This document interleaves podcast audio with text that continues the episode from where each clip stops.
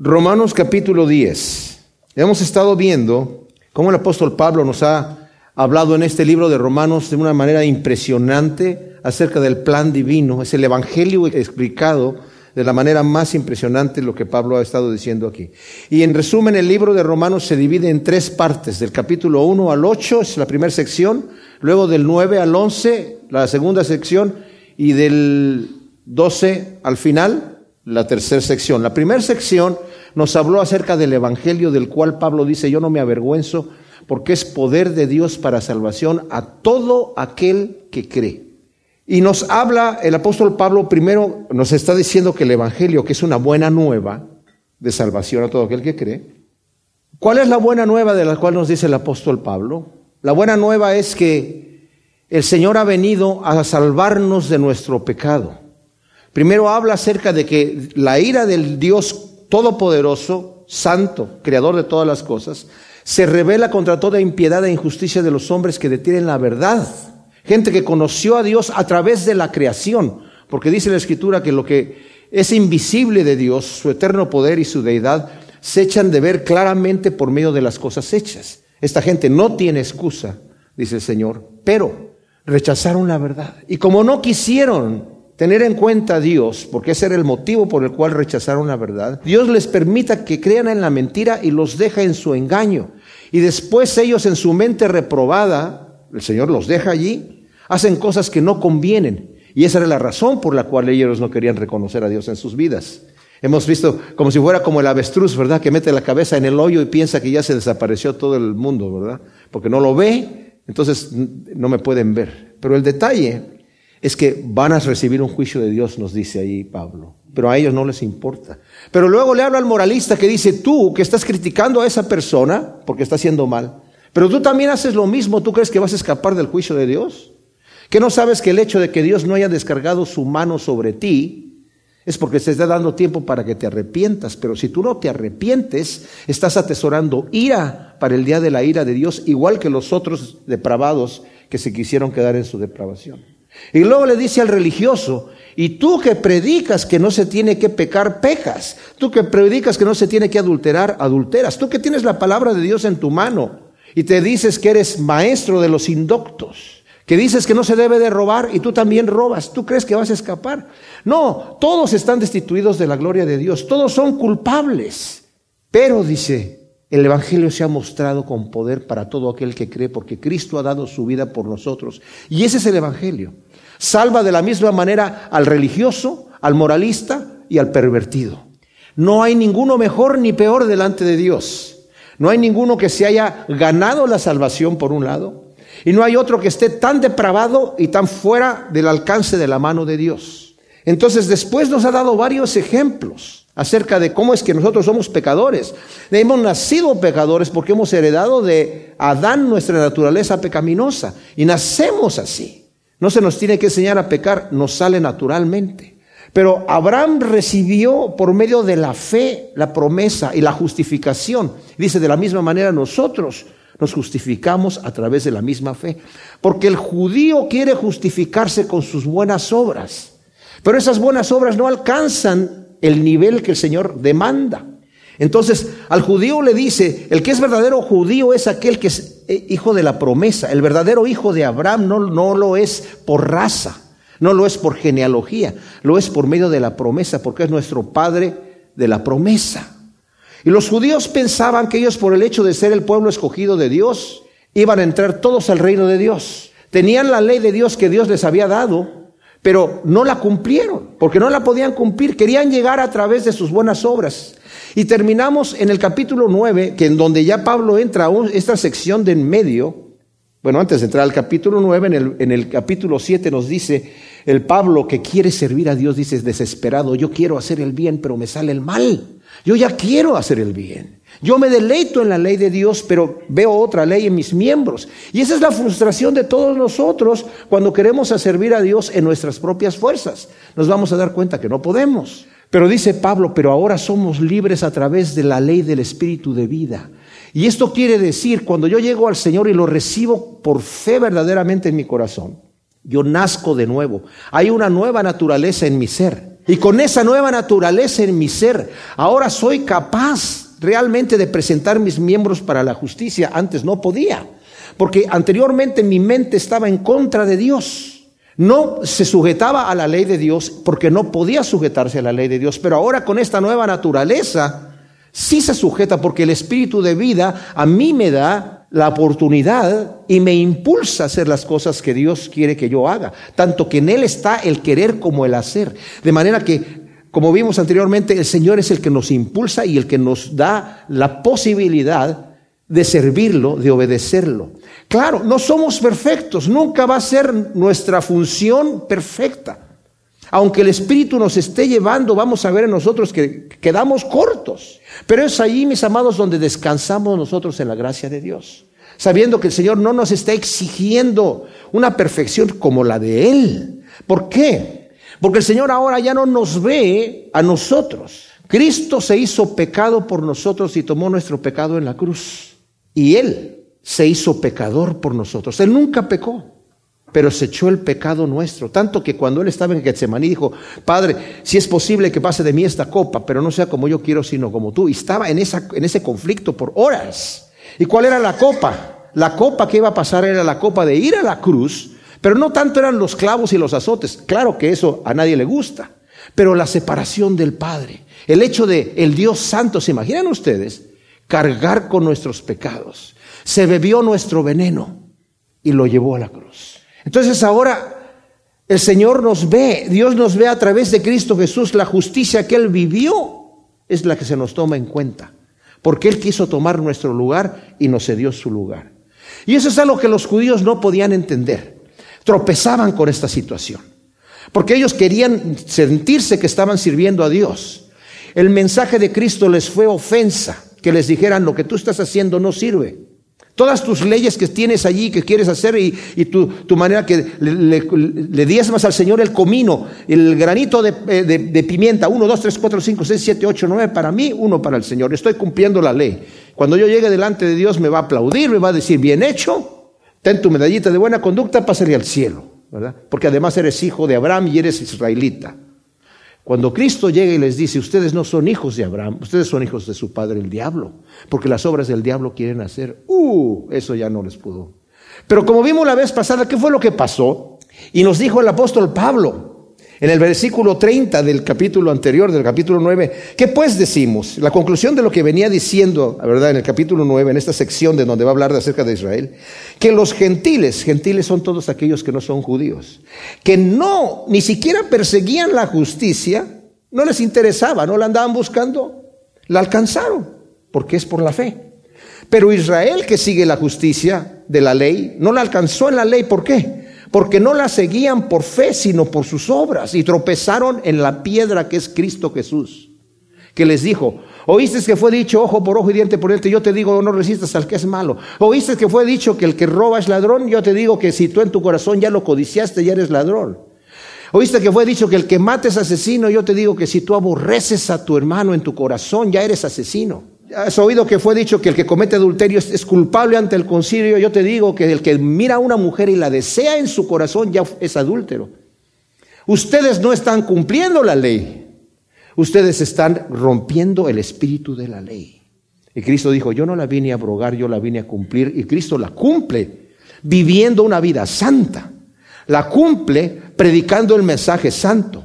La cumple sufriendo el castigo de la ley que venía por nuestros pecados y al final la va a cumplir, siendo el sumo sacerdote perfecto con el sacrificio perfecto por los pecados de todo el mundo. Entonces, imagínense ustedes, los judíos no podían llegar porque querían llegar con sus propias justicias y Dios dice, esa justicia que tú tienes no es justicia. Esas buenas obras que tú tienes no son buenas obras. Esa verdad que tú dices no es verdad. No es real lo que tú estás diciendo, ni, estás haciendo, ni lo que estás creyendo. Y eso no les gustó. Pero ¿qué pasó con el gentil? Que no buscaba a Dios. Desesperado dijo yo, ¿para qué el intento si yo ya estoy fuera de la gloria de Dios destituido? En el momento que escuche el mensaje de fe. Ese pecador, esa pecadora que llegó delante del Señor y le dice, ninguno te condena, no maestro. Y yo tampoco te condeno. Ve y no peques más. Esa mujer que estaba allí a los pies de Cristo llorando ¿verdad? Y el fariseo que le invitó a cenar a Cristo lo ve a la mujer llorando a los pies, estaban reclinados a la mesa, no se sentaban en sillas. Y entonces estando el Señor enfrente de este fariseo, lo ve y dice, la mujer que está atrás, si este fuera profeta, sabría quién es esa mujer que lo está tocando. Todos sabemos aquí que es una mujer pecadora y no dejaría que sea tocado por esa mujer. Y luego le dice, Simón, fíjate que había un rey y tiene un siervo que le debía tanto, ¿verdad? Y otro que le debía cien veces lo que le debía el otro. A los dos los perdonó. ¿Quién crees tú que le va a dar más? Pues al que le perdonó más, dice el fariseo. Exactamente. Dice, yo vine a tu casa aquí y no me lavaron los pies. No me recibiste como debes el protocolo de una persona así. Eh, no me diste beso. Esta mujer no ha cesado de lavarme los pies con sus lágrimas y no los está besando. No me ungiste mi cabeza, esta mujer lo está ungiendo con un perfume caro para ella. Por tanto te digo, sus muchos pecados les son perdonados. Y yo imagino que todos los fariseos que estaban ahí sentados, ¿cómo se le ocurre a este decir los pecados se le van a ser perdonados a esta mujer? Y se voltea y le dice a la mujer, mujer, tus pecados te son perdonados. Todo el mundo se escandalizó, pero ¿saben quién no se escandalizó? La mujer. Ella se fue y creyó. Gracias. Y eso es lo que pasó con nosotros, con los gentiles, desesperados. Ya ni buscamos al Señor en el momento que el Señor se acerca y nos da y nos dice, bienvenido hijo, tus pecados te son perdonados. Nos aferramos. El reino de los cielos se hace fuerza y los violentos lo arrebatan. Con violencia nos tomamos del Señor y decimos, de aquí nadie me quita. Gracias Señor. Y eso es lo que está diciendo Pablo. Ahora, Pablo estaba siendo acusado de ser un traidor. ¿Cómo se atreve él a abrirle la puerta a un pueblo que no es pueblo, a alguien que Dios no ha llamado, a una nación que no es la nación de Dios? Y diciendo como que nosotros lo que somos los judíos no sirve para nada. Es un traidor. Pero Pablo en el principio del capítulo 9 dice, yo doy testimonio y el Espíritu Santo da testimonio, mi conciencia delante de Dios les estoy diciendo que yo, si fuese posible, quisiera ser maldito de Dios, apartado de Dios por... Si, es, si pudiera yo cambiarme por mi, por mi nación y que ellos alcanzaran la salvación, yo me voy tranquilo al infierno. Y lo está diciendo en serio, no está exagerando. Y aquí en el capítulo 10 abre de esa misma manera, vuelve al tema del amor que él tiene por su gente. No, el Pablo, no era el Pablo ese así, que a veces lo pintan como un Pablo eh, eh, rudo, enérgico, gruñón. No, mis amados. Era un hombre con un amor impresionante, capaz de escribir el capítulo 13 de Primera de Corintios, diciéndonos cómo es el amor ágape. Y dice, Hermanos, ciertamente el anhelo de mi corazón y la oración a Dios por ellos es para salvación, porque les doy testimonio de que tienen celo de Dios, mas no según el pleno conocimiento. O sea, está hablando aquí, tengo amor por Israel. Y mi anhelo es oración para salvación. Es importante, mis amados, que las cosas que nosotros queremos y anhelamos, aún para el reino de Dios, no nos levantemos nada más a hacerlas Dice Pablo, es el anhelo de mi corazón, pero es mi oración. Hay que llevarlo a la oración. Yo quiero predicar el Evangelio a mi familia, pero antes de predicar el Evangelio a tu familia, ora que el Señor toque su corazón, que le sean abiertos sus ojos, que te dé a ti las palabras correctas para hacerlo. No solamente tu familia, a lo, que vayas a hacer, vas a salir a evangelizar, ora al Señor, tómate tu tiempo para que el Señor te dé palabra y toque los corazones de esas personas. Mi anhelo y mi oración es para salvación para mi pueblo. Tienen celo de Dios y vaya que tienen celo de Dios. Son exagerados para cumplir la ley. Hoy en día en Israel todos guardan el sábado, todos son kosher, pero el 75% de ellos no creen en Dios. Y los que creen no lo hacen conforme a conocimiento. ¿Cuánta gente tiene mucho celo y no tienen conocimiento? La gente marxista tiene un celo por sus principios marxistas, pero no tienen conocimiento. La gente que anda defendiendo, protegiendo al planeta, ¿verdad? También tienen mucho celo capaz de que los metan a la cárcel, pero no tienen conocimiento. Y nos vienen a tocar la puerta a la casa muchas sectas que no tienen conocimiento, pero tienen un celo que ojalá tuviésemos nosotros, ¿verdad? Dice, porque ellos, ignorando la justicia de Dios e intentando establecer la suya propia, no se sometieron a la justicia de Dios ignoran la justicia de Dios. Dios es infinitamente santo y demanda una perfecta santidad. Nosotros no podemos hacer eso. Cuando yo quiero presentarme delante de Dios con mis buenas obras, le dice el Señor a Isaías, tus buenas obras son porquería delante de Dios. O sea, si ya quieres hacer el bien delante de Dios, eso ya cuenta algo, dice, pero por muy bien que quieras hacer, es porquería. Y el Señor le dice a Nicodemo, Nicodemo, tú eres un fariseo que te tratas de portar bien, pero lo que es nacido de la carne, ¿sabes qué? Es carne. Lo que te va a salir es pura carne. Debes saber que Isaías dijo que no puedes hacer buenas obras delante de Dios suficientemente valiosas para Él. Por eso es que tienes que nacer de nuevo, porque lo que ha nacido de la carne es carne y lo que ha nacido del espíritu es espíritu. Dios es capaz de agradarse a sí mismo, nosotros no podemos. Entonces, ¿qué pasa?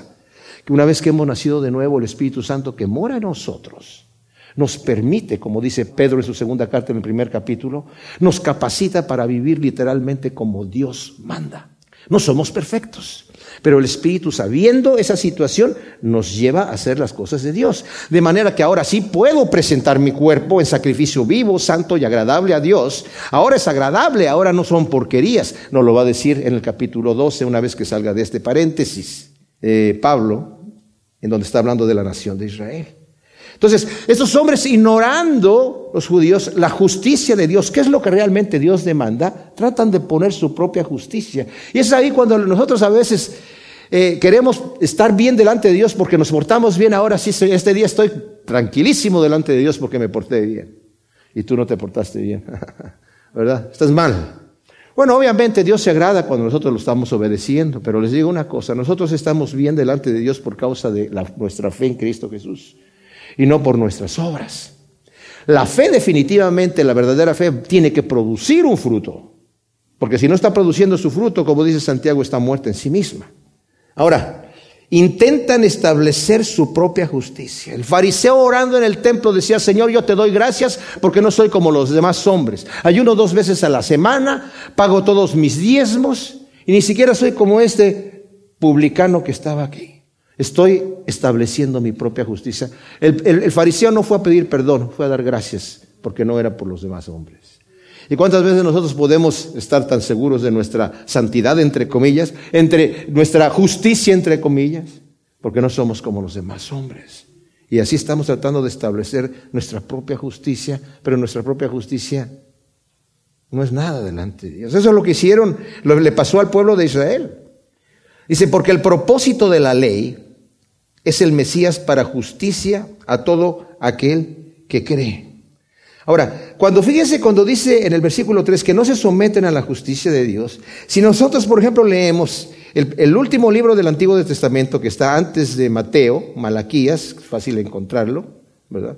Si tienen ahí Mateo, nada más váyanse un poquito más atrás y está aquí Malaquías. El Señor se está quejando con el pueblo de Dios y ellos, tratando de establecer su justicia, dice, en el versículo 6 del capítulo 1, el Hijo honra al Padre y el siervo a su Señor. Si pues yo soy Padre, ¿dónde está mi honra? Y si soy Señor, ¿dónde está el temor que se me debe? Dice Yahvé Sebaot, a vosotros, oh sacerdotes, que despreciáis mi nombre.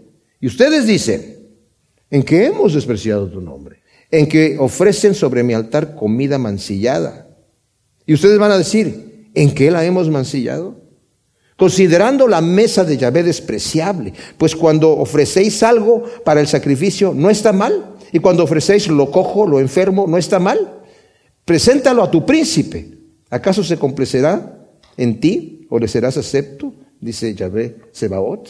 Ahora pues, implorar el favor de Dios para que tenga compasión de nosotros, pues si de vuestra mano procede todo esto, ¿cómo lo habéis de aplacar? Dice Yahvé Sebaot. O sea, Estaban tratando de establecer su justicia, pero al, establecer su justicia tenían ese deseo del hombre de, ser todavía egoísta.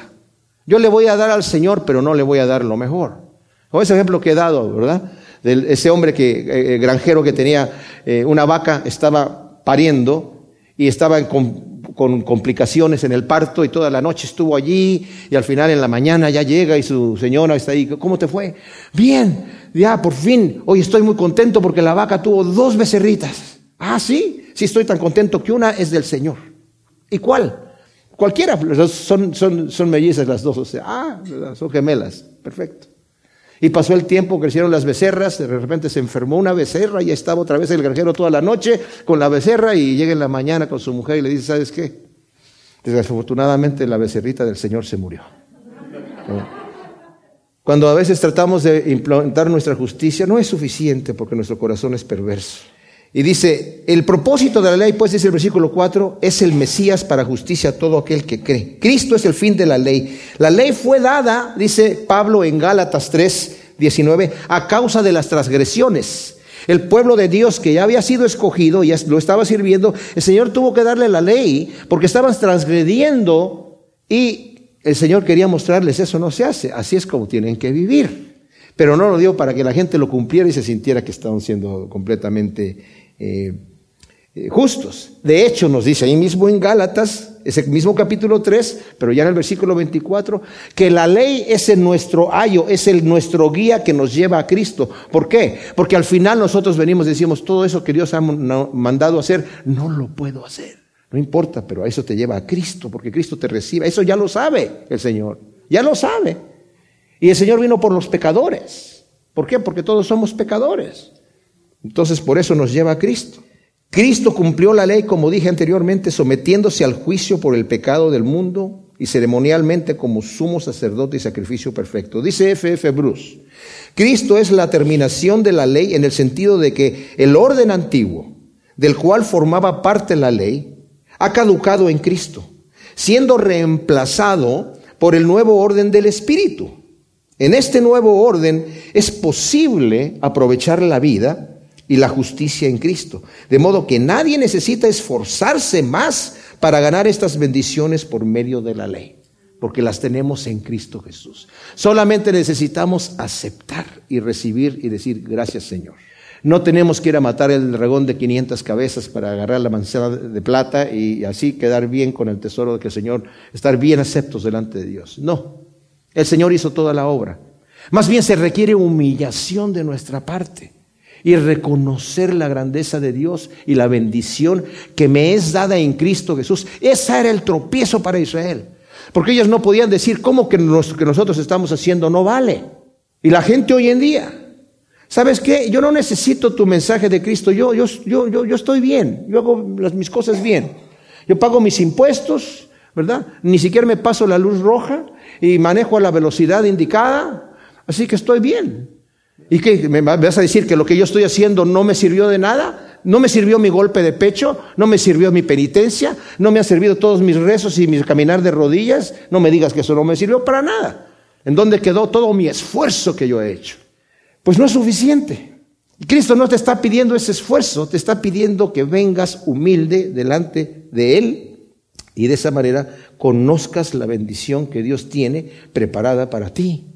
Y así como la tiene para ti que andas buscando a Dios o que te portas bien, la tiene para aquel tipo que ya estaba fuera y que ya ni le interesaba y se había dado por vencido. Y como dije anteriormente, los primeros que llegaron a los pies de Cristo eran aquellos que ya ni siquiera intentaban. Ya, les habían cerrado la puerta del templo en la nariz y le dijeron, tú, oye, tú eres demasiado pecador, vete para allá. Hay gente que hoy en día dice, yo no voy a la iglesia, no puedo, ahí están llenas de gente buena, de gente santa. No es cierto, por un lado, por, pero el otro lado, el Señor no, no dijo como el Zapolín Colorado, síganme los buenos, ¿verdad? Sino más bien, yo vine por lo vil y por lo menospreciado. Yo no vine por los sanos, vine por los que necesitan. El médico no atiende a los que están sanos, sino a los que están enfermos. Yo he venido para atender al que está enfermo, al necesitado, al que está perdido. Es el pastor que fue a buscar la oveja perdida. En el versículo 5 del capítulo 10 de Romanos, hablando Pablo acerca del problema que tenía Israel de quererse ganar el reino de Dios con las obras, de sentirse que por el hecho de ser el pueblo escogido de Dios, estaban ya del otro lado, estaban siendo aceptos delante de Dios, y con sus trucos que tenían para darle la vuelta a la ley, ellos, según ellos, la cumplían a su manera. Por un lado, estrictos y por el otro lado, tramposos. Fíjense, por ejemplo. Estrictos. Se sentaron a ver, eh, ¿qué significa llevar carga el día del sábado? Porque la escritura dice que no podemos llevar la carga. Bueno, si tengo zapatos, y si tiene clavos las sandalias, ¿cuántos clavos podría tener en mi zapato sin que se considere una, una carga? Y dijeron, pues, no sé cuántos clavos. Entonces, si tienes un clavo de más, ya no, no, no, no. Y oye, si tengo dientes postizos, No, te los tienes que sacar el día del sábado porque te estás llevando una carga. Y si tengo una pierna postiza, pues mijito, te vas a quedar ahí sentadito, ¿verdad? Y no puedes llevar esa carga. La escritura decía, no enciendas fuego el día de reposo, no cocines ese día. Ellos decían, ¿cómo? ¿No encender fuego? Ah, pero ¿qué tal si lo dejo encendido desde el día anterior? ¿O qué tal si lo meto en el microondas? Ahí no hay fuego. Eso piensan hoy en día y lo practican así.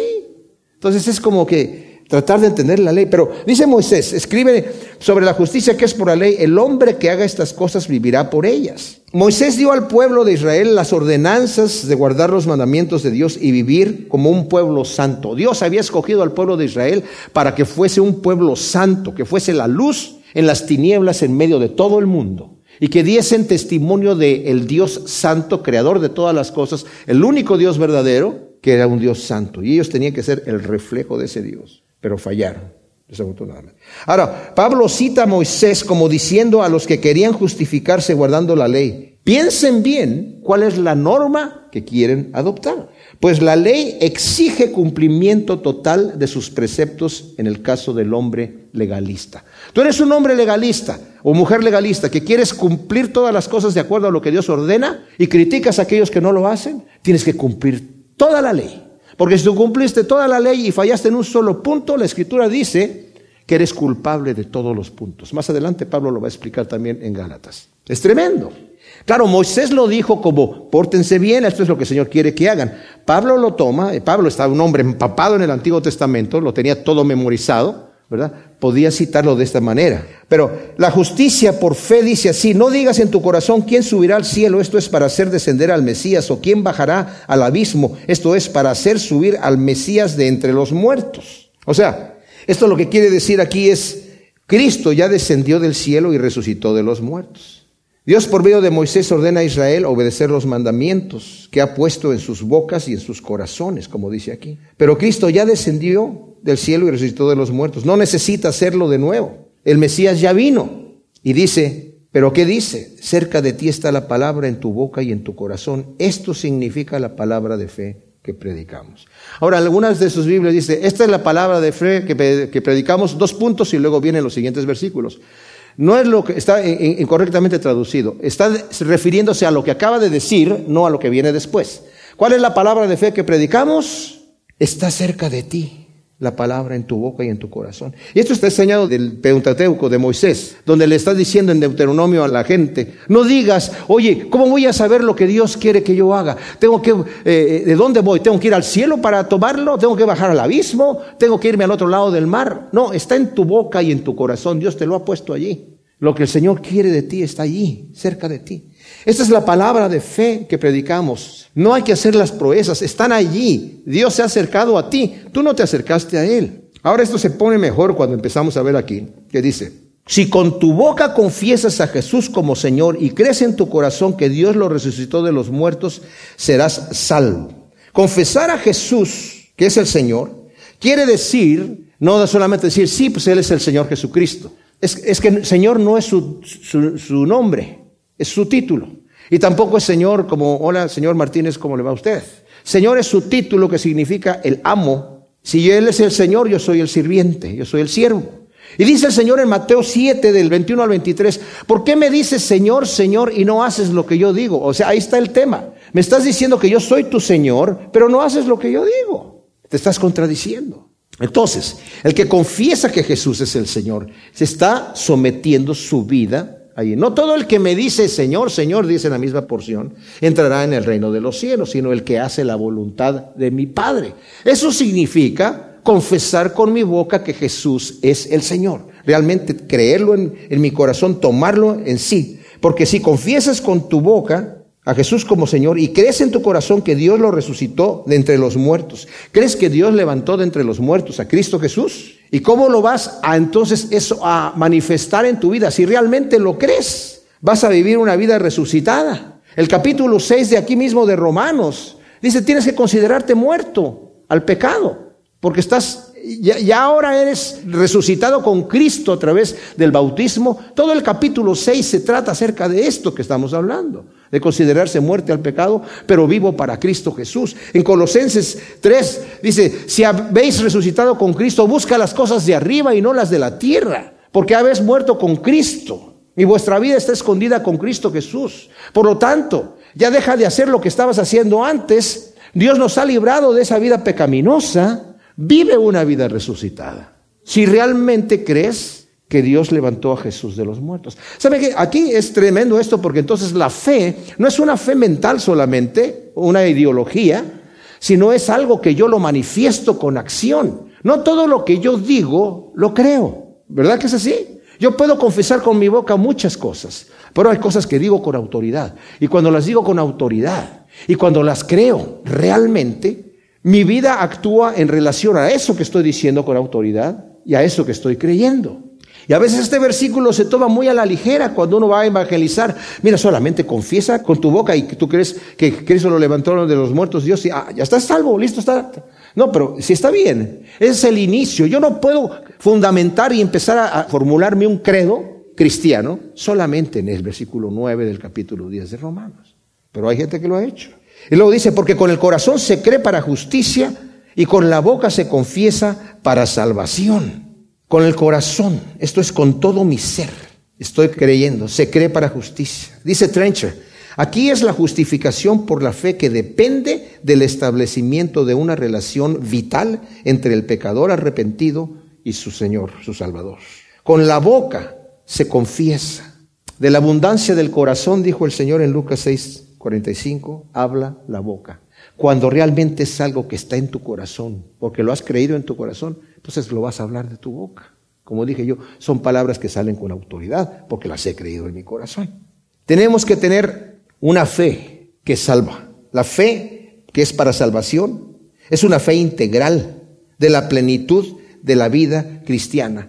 Pablo, cuando está hablando a, Timoteo, en la primera carta de Timoteo, en el capítulo 4, le dice, en el versículo 14. No descuides el don que hay en ti, que te fue dado por medio de profecía con imposición de manos del presbiterio. Reflexiona sobre todas estas cosas que ha venido diciendo anteriormente. Persevera en ellas para que tu aprovechamiento sea evidente a todos. Ten cuidado de ti mismo y de la doctrina. Persiste en estas cosas porque si haces esto, te salvarás a ti mismo y a los que te escuchan. La fe que salva, mis amados, es una fe que se vive. Santiago dice, tu fe sin obras es muerta. No se trata de ganar con mis obras la fe, pero si yo digo que creo algo y actúo en dirección opuesta a lo que yo estoy confesando con mi boca, entonces lo estoy confesando mentirosamente. Y si tú dices que Cristo es el Señor, pero no sometes tu vida a Él, te va a decir, ¿por qué me dices Señor, Señor y no es lo que yo digo? O sea, estás hablando solamente de dientes hacia afuera, pero no, no viene de adentro, no viene de todo tu ser, no viene mostrando una entrega. Luego dice, porque la escritura dice, todo el que cree en él no será avergonzado. Esto significa que el que cree, confía, no será avergonzado, no será defraudado. Todo aquel que realmente confía en el Señor, su eternidad no va a ser defraudado. Señor, pero tú me vas a salvar a, a pesar de que yo soy un pecador y vengo a ti. Sí, no vas a ser defraudado. Y dice, porque no hay diferencia ni de judío ni de griego, porque el mismo Señor de todos es rico para todos los que le invocan, porque todo el que invoque el nombre del Señor será salvo. Ahora esto es tremendísimo. Dios no hace diferencia por cuanto todos pecaron, todos aquellos que vengan a Él y confiesen su nombre van a ser salvos. Todos pecaron, están destituidos de la gloria de Dios. De tal manera amó Dios al mundo que envió a su Hijo unigénito, para que todo aquel, no importa la condición en que esté, cuando venga Él y crea, no se pierda, mas tenga vida eterna. El que a mí viene dice, yo no le echo fuera. No, pero es que yo soy muy malvado. No importa, yo ya sé cómo eres. Dios no se escandaliza del pecado. Él ya lo conoce, pero no lo practica. Es santo, santo, santo. Nos está llamando esa, esa santidad. ¿Y saben por qué lo conoce y lo conoce a fondo? Porque se lo cargó al hombro y lo llevó a la cruz. Y pagó el precio que tenía que pagar por nuestro pecado. Y luego dice, el Señor es rico para todos los que le invocan, porque todo el que invoque el nombre del Señor será salvo. Cuando estamos hablando de invocar el nombre del Señor, estamos hablando acerca de decirlo con todo nuestro corazón, como lo dijo el publicano en el templo. Mientras estaba el fariseo justificándose a sí mismo delante de Dios, el publicano no sabía qué hacer y solamente dijo, Señor, ten compasión de mí, que soy pecador. Y en ese momento fue justificado, porque el Señor dice, sí, como le dijo el, leproso, Señor, si quieres puedes limpiarme. Y le dijo el Señor, quiero ser limpio.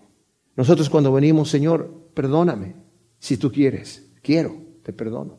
Sálvame, Señor, si tú quieres, quiero, eres salvo.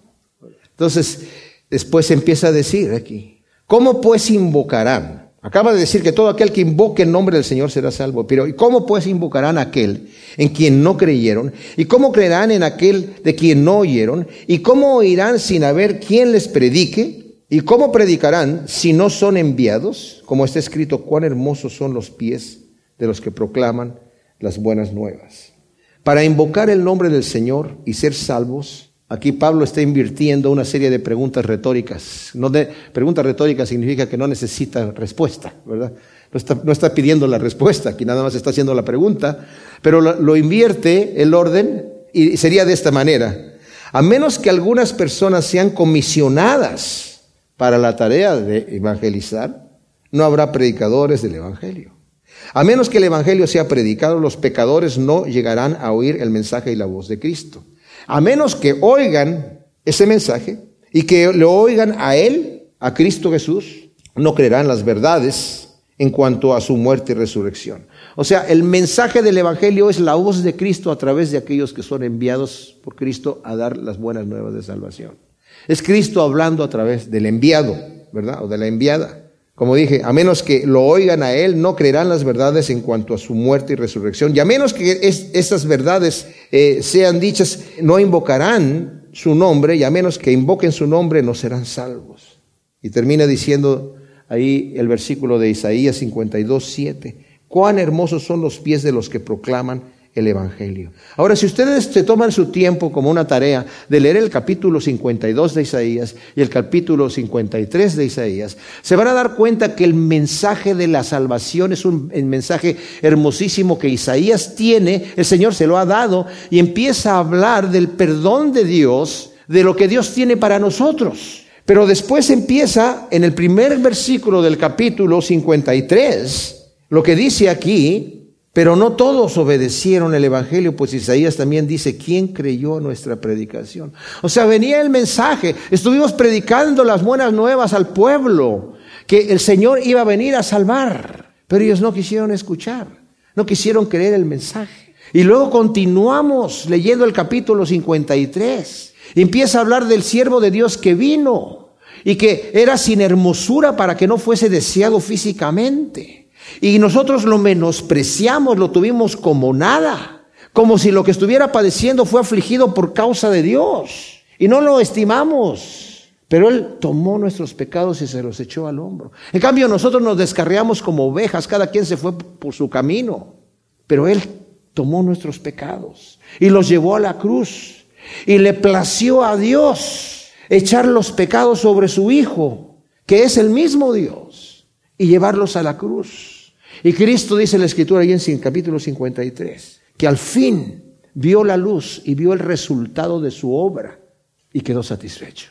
Quedó satisfecho. Mis amados, nuestro Señor cuando fue a la cruz del Calvario, antes de ir a la cruz estaba en el jardín de Getsemaní, orando tres veces, afligido, y, les dijo a sus, a sus discípulos, estoy con un dolor mortal, estoy afligido hasta la muerte. Padre mío, si es posible, pasa esta copa de mí, más no sea como yo quiero, sino como tú quieres. Y como no pasaba la copa otra vez, Padre mío, pase de mí esta copa, y la tercera vez pase de mí esta copa. Y no se levantó de ahí y le dijo a sus discípulos, vamos pues, porque ya el Padre quiere que yo me vaya a la cruz. No. Dice la escritura que se levantó con autoridad, vio el gozo puesto delante de él y con autoridad quiso, le plació ir a la cruz. Nos vio a nosotros en el reino de Dios y dijo, vámonos. Y se paró con autoridad, vámonos de aquí. ¿Quién es Jesús de Nazaret? Yo soy. Dejen de ir a estos de aquí. Yo soy, aquí. Dijo, Pedro, guarda tu espada. A mí nadie me quita la vida, yo la estoy entregando. Yo, si quiero la tomo, yo podría traer ángeles en este momento, yo me puedo defender fácilmente. Nadie me está obligando a ir a la cruz, yo voy voluntariamente. Qué tremendo amor de nuestro Dios, ¿verdad? Pero ¿quién escuchó ese mensaje? Dice Isaías. ¿Quién no quiso escuchar? Señor, no quieren escuchar estas personas este mensaje de salvación. Así que la fe viene por medio de la predicación y la predicación a través de la palabra del Mesías.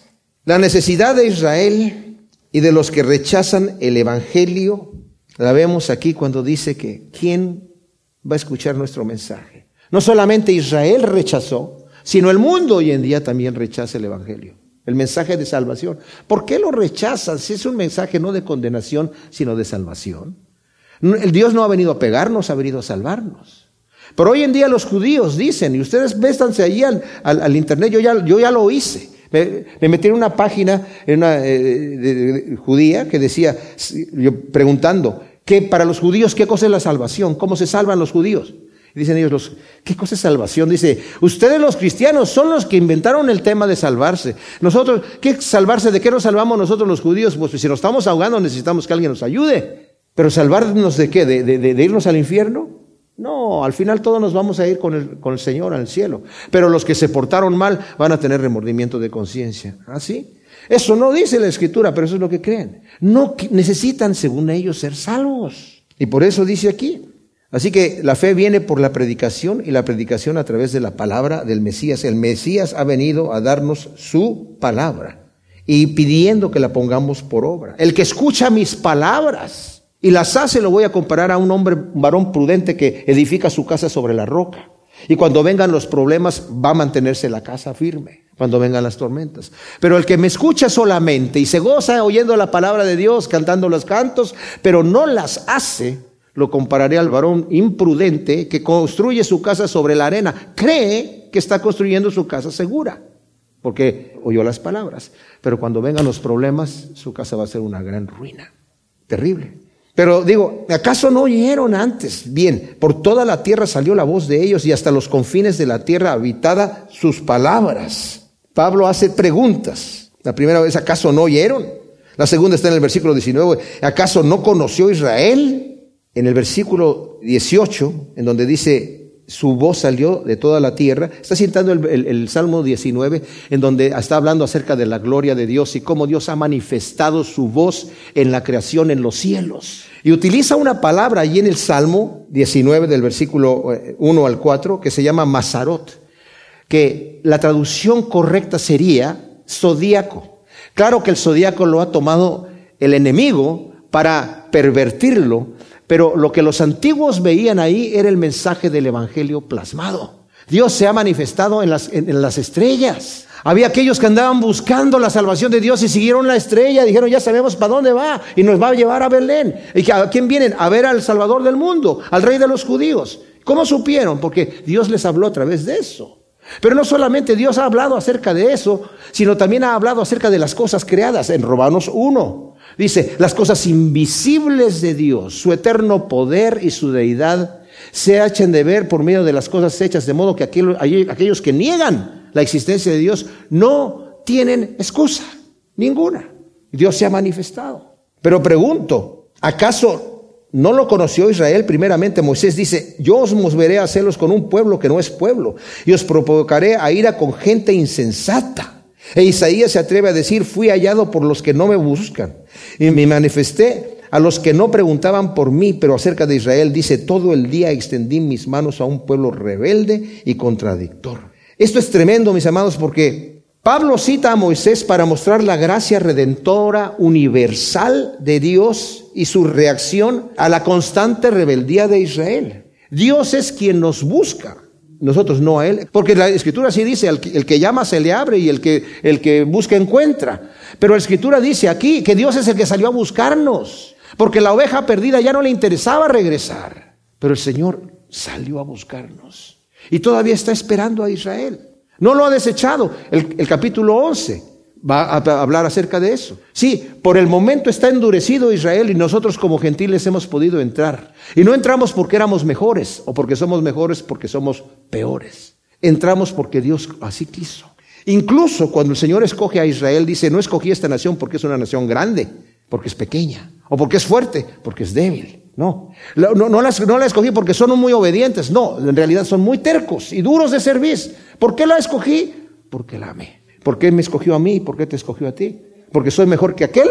No, porque nos amó desde antes de la fundación del mundo. ¿Y por qué me amó? No sé. Como hemos hablado acerca de este tema, ¿verdad? Eh, eh, no lo vamos a discutir ahora, pero es un tema muy discutido en, los círculos teológicos de que Dios es soberano y como Él es soberano, Él escoge a quien Él quiere y no tuviste nada que ver con eso. Es un pensamiento muy común, ¿verdad? Y muy discutido también, pero muy popular. Pero les digo un detalle. Si yo digo que Dios es soberano y me escogió a mí sin que yo tuviese nada que ver, entonces le estoy quitando a la soberanía de Dios la opción de factorizar lo que yo voy a hacer. No sé si me explico. O sea, ¿qué tan soberano es Dios? ¿Es solamente soberano hasta el punto en donde no puede considerarme lo que yo voy a, cómo voy a reaccionar? O también puede, si Él quiere, factorizarlo dentro de su soberanía.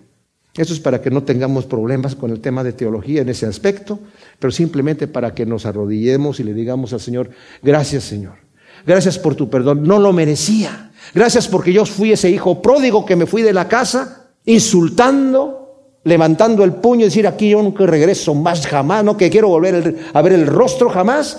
Pero después, como ya no tenía nada, dije, bueno, yo no soy digno de ser llamado tu hijo. Y mi Dios me dijo, no hables más, voy a hacer una gran fiesta porque tú estabas muerto y ahora has regresado vivo. Y te voy a poner un vestido nuevo y anillo en el dedo y vamos a tener fiesta, matar al becerro gordo, porque tú, mi hijo, estabas muerto y ahora estás vivo. En cambio, el otro hijo, que estaba enojado, porque siempre estuvo allí, yo no quiero entrar a la fiesta.